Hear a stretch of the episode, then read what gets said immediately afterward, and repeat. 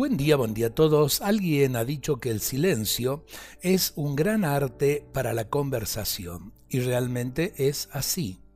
La conversación no es simplemente palabra, necesita también de los silencios.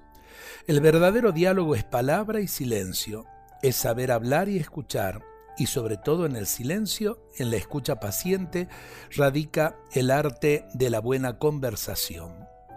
Decir palabras lo sabe hacer cualquiera, en cambio escuchar con interés, dosificar convenientemente los silencios y los vocablos y centrar serenamente la mirada en los ojos de tu interlocutor con deseos de aprender es difícil. Mejor dicho, es un arte y este arte no lo domina cualquiera. Es un arte delicado que requiere inteligencia, voluntad y mucho aprendizaje.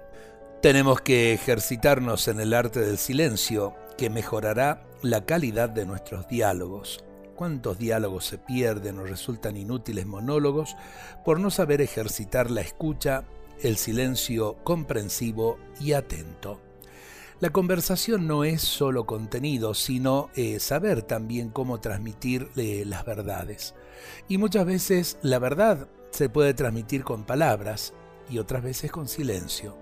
Si hay una persona que está dolida, eh, a lo mejor un abrazo silencioso puede consolar más y decir mucho más que muchas palabras eh, de consuelo.